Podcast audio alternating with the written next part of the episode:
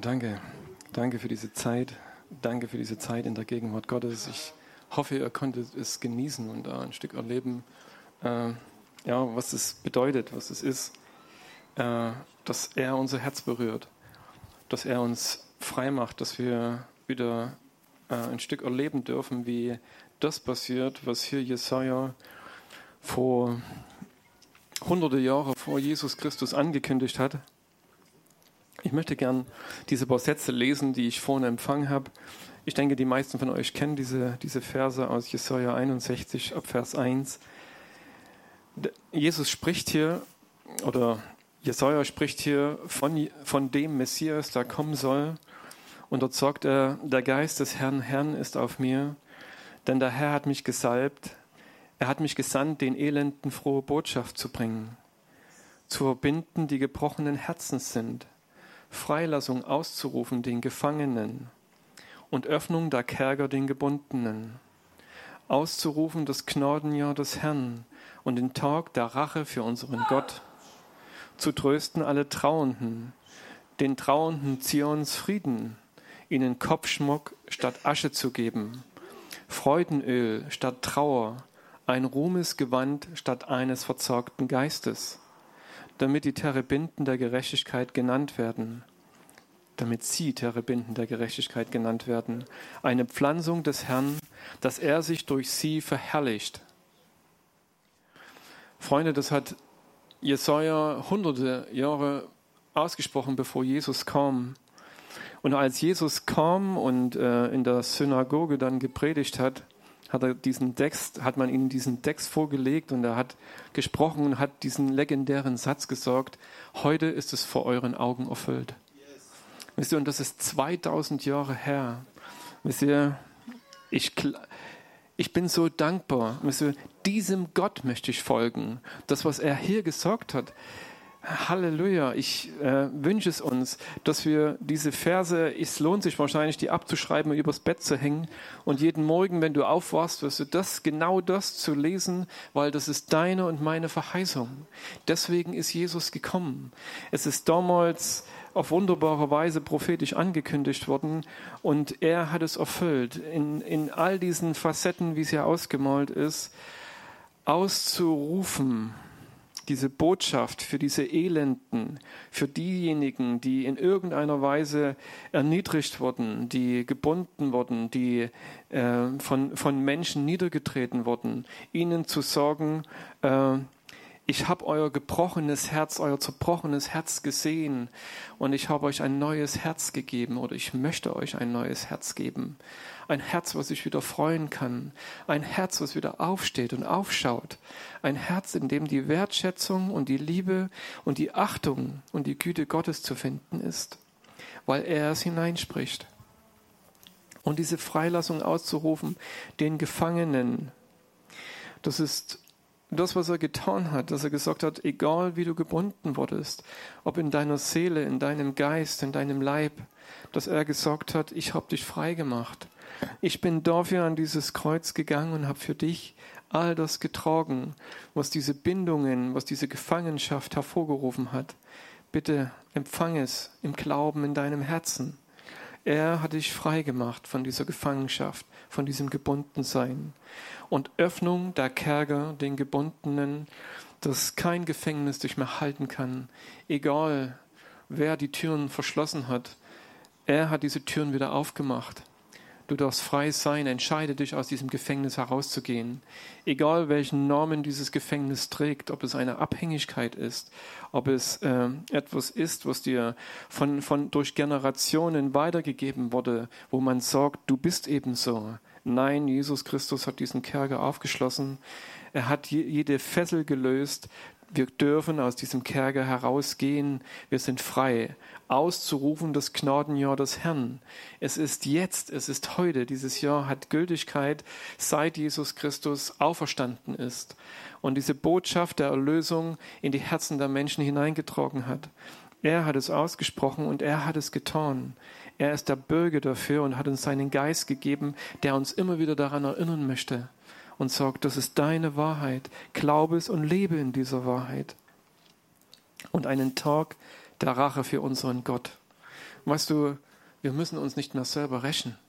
Es gibt niemanden mehr, wo wir sorgen müssten, ah, wenn ich den wieder zwischen die Hände kriege oder vor die Flinte oder vor meinem Bogen. Gott hat gesagt, mein ist die Rache. Er, hat, äh, er ist derjenige, der Recht spricht. Er ist derjenige, der uns frei gemacht hat von jedem Gefühl der Rache und von jedem Groll oder er möchte es. Wenn diese Dinge in deinem Herzen sind, glaube, bring es diesem wunderbaren Herrn. Er möchte uns davon erlösen, denn er sagt, du musst dich nicht mehr selbst rächen. Es gibt keine Rache, die du ausführen müsstest. So, mein ist die Rache, mein ist das Gericht. Und zu trösten die Trauernden die Trauenden, den Trauernden Zions Frieden, ihnen Freudenschmuck statt Asche zu geben. Was für eine Verheißung. Jesus kam und sprach, meinen Friede gebe ich euch. Meinen Friede gebe ich euch. Es ist etwas anderes, als was wir vielleicht versuchen zusammenzubasteln, wenn wir irgendwo Friedensangebote bekommen oder sie aussprechen. Wenn ein Friede nicht im, im, aus diesem Frieden Gottes herausgewirkt ist, dann hat er auch nicht diesen Charakter.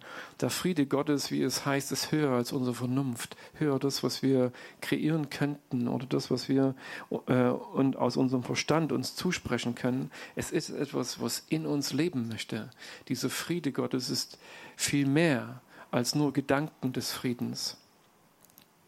Und diese Freude, diese Freude, die er uns schenkt, statt Asche einen Kopfschmuck, eine Freude ins Herz zu geben, Freudenöl auszugießen über uns, über Menschen, die sich vielleicht seit Jahren oder seit Monaten nicht mehr freuen konnten, weil ihnen die Freude geraubt wurde, weil sie vielleicht in Gefängnissen saßen oder weil sie gebunden waren egal durch welche Gefangenschaft oder welchen Druck da auf sie ausgeübt wurde, dass Gott, dass Jesus gekommen ist, es sagt, heute ist dieses Gnadenjahr und du darfst heute dieses Freudenöl empfangen.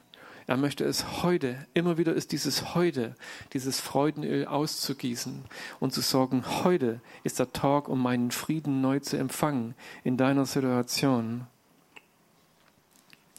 Und er sagt, ein Ruhmesgewand statt einen verzorgten Geist. Oh, ich wünsche mir das so. Das ist so stark, was er hier sagt. Aufzustehen aus diesem Verzorgt, aus dieser Verzorgtheit heraus, aus diesem das, was, wo, worin wir vielleicht klein gemacht wurden oder worin sich in unserem Herzen äh, dieses, dieses Gefühl der Verzorgtheit ausgebreitet hat, dieses Gefühl, dass ich klein und nichtig bin und dass ich nichts wert bin in den Augen dieser Welt oder vielleicht der Menschen, die mit mir zu tun haben, so, dass in mir eine Verzorgtheit wachsen konnte oder aufstehen konnte und dass er sagt, ich gebe dir ein Ruhmesgewand, ich gebe dir mein Ruhmesgewand, ich gebe dir das, was ich für dich getan habe und du darfst in diesem Gewand aufstehen und spüren, dass du jemand bist. Gott gibt dir seine Würde, seine Schönheit und seine Wertschätzung und darin zu stehen und zu gehen und zu, in dieser Welt zu zeigen, dass Gott dich wieder schön gemacht hat. So wie er Menschen, wie wir diese Geschichten lesen am Alten Testament und am Neuen Testament, wo er diese Frau aufgehoben hat äh, und ihr gesagt hat, komm, niemand, ich verurteile dich nicht. Geh und lebe dieses Leben. Und ich glaube, dass diese Frau in diesem Moment äh, ein neues Leben empfangen hat, weil sie wusste, dass sie zum Tode verurteilt war. Und sie durfte aufstehen. Er hat ihr dieses, diese Wertschätzung, diese Würde zugesprochen und dass sie wieder gehen konnte und diese, diese Schuld, diese Sünde abzuschütteln, frei zu sein und, und Danke zu sagen und darin zu gehen und darin zu bleiben. Wisst das ist die Herausforderung. Dieses in diesem Ruhmesgewand jeden Morgen aufzustehen und zu wissen, es ist dein. Gott hat es dir verliehen, weil er dich wertschätzt, weil er dich sieht damit sie Terebinden der Gerechtigkeit genannt werden. Unsere Gerechtigkeit ist nicht mehr unsere eigene. Es ist das, was uns Christus geschenkt hat, dass er gesagt hat, ich habe ich hab dich gerecht gemacht. Es ist mein es ist meine Gerechtigkeit, die in dir lebt und du darfst ein Leben in dieser Gerechtigkeit führen. Niemand darf dich verurteilen, äh, weil du zu mir gehörst. Und wisst ihr, es ist vielleicht und bestimmt auch eine Herausforderung, in dieser Gerechtigkeit zu bleiben und zu leben. Das heißt, dass er uns abgewaschen hat, dass äh, er diesen Schmutz, den wir an uns trugen, abgewaschen hat und dass er uns gerecht gemacht hat, um nun in dieser Gerechtigkeit, in dieser Schönheit zu leben und zu sein. Eine Pflanzung des Herrn, dass er sich durch sie verherrlicht. Und das ist, glaube ich, auch wichtig, dieser Gedanke. Es ist sein Leben, es ist seine Schönheit, es ist seine Wahrheit, es ist sein Werk, was in uns lebt, weil, ne, wie Jesus Christus sagt und Paulus schreibt, er in uns, er ist die Gerechtigkeit Gottes in uns. Er ist diese Schönheit in, uns.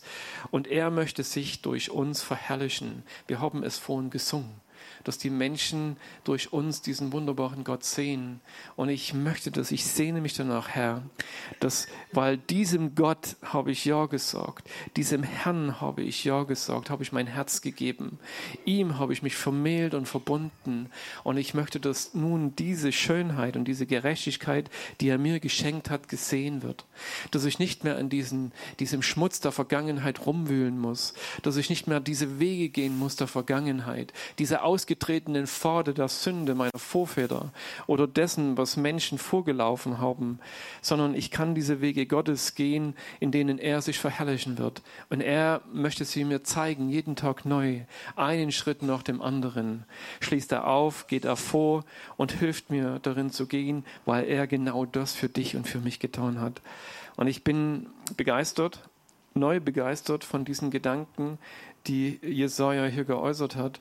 Und ich möchte, dass es lebendig wird. Wie gesagt, seit 2000 Jahren ist das die Wahrheit der Kinder Gottes. Und ich, wo sind sie? Wo sind sie, die das Leben ausdrücken? Ich möchte, dass es Gestalt gewinnt. Wisst ihr, dass wir es glauben, dass wir sagen, das ist meine Wahrheit. Das ist nicht die Wahrheit von irgendjemandem da draußen, der das erkannt und für sich angenommen hast. Halleluja. Aber es ist deine Wahrheit und es ist das, worin du gehen, glaubend, äh, ja, frei sein kannst. Und ich wünsche uns das, dass genau diese Dinge geschehen. Und diese, wie im Vers 4 dann weiter heißt, diese werden die uralten Trümmerstädte wieder aufbauen, das früher Verödete wieder aufrichten.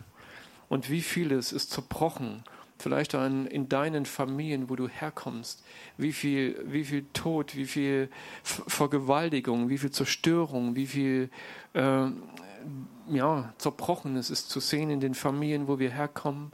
Und Gott hat uns schön gemacht, um diese Trümmerstätte wieder aufzubauen, um durch dich diesen Weg, äh, einen neuen Weg zu gehen und diese Familie in einer Weise wiederherzustellen oder diese Schönheit Gottes in diese Familie hineinzutragen. Kannst du dir das vorstellen? Kannst du das glauben und äh, kannst du das darin glauben, betend äh, weiterzugehen? Und das äh, den Menschen zu zeigen, äh, in die du aus denen du herausgekommen bist und diese Familie, in der du stehst. Und ich bin dankbar für das, was Gott in meiner Familie schon getan hat. Aber es hat mich ermutigt, diese, diese Verse, äh, Gott zu glauben, äh, dass er da noch viel mehr hineintragen möchte und dass seine Schönheit und all das durch uns zum Leuchten zu leuchten beginnt, dass dieser Kopfschmuck seiner Herrlichkeit, diese Schönheit zu sehen ist. Nicht nur, dass wir eine Krone auf unserem Kopf tragen und meinen, jetzt sind wir Könige, sondern dass diese Krone Gottes in unserem Herzen ist, dass wir diese Schönheit, diese Gerechtigkeit, diese Herrschaft Gottes in uns tragen und dass, dass wir wissen, dass dieser Kopfschmuck, diese Schönheit von innen nach außen kommt, dass sie aus uns heraus geboren wird, weil Jesus Christus in dir und in mir lebt. Danke, Herr. Danke, Vater.